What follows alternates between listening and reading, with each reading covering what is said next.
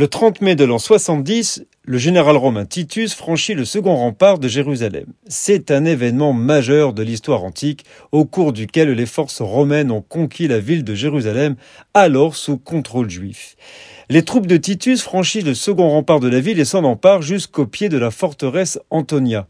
Ce fut une étape importante dans la bataille pour la ville qui avait commencé au mois d'avril de la même année et qui finira par la destruction du temple le 9 Av sur le calendrier hébraïque, devenant le jour le plus triste du calendrier. Les forces romaines ont dû surmonter de nombreux obstacles pour parvenir à cette étape, notamment les remparts défensifs érigés autour de la ville. Cependant, avec l'aide de machines de siège sophistiquées de techniques de guerre avancées, ils ont finalement réussi à briser la résistance de la ville. Le siège de Jérusalem a eu des conséquences importantes pour les Juifs, la ville a été largement détruite et la plupart de ses habitants ont été tués ou capturés. Les Juifs ont été dispersés dans le monde entier, marquant ainsi le début de la diaspora.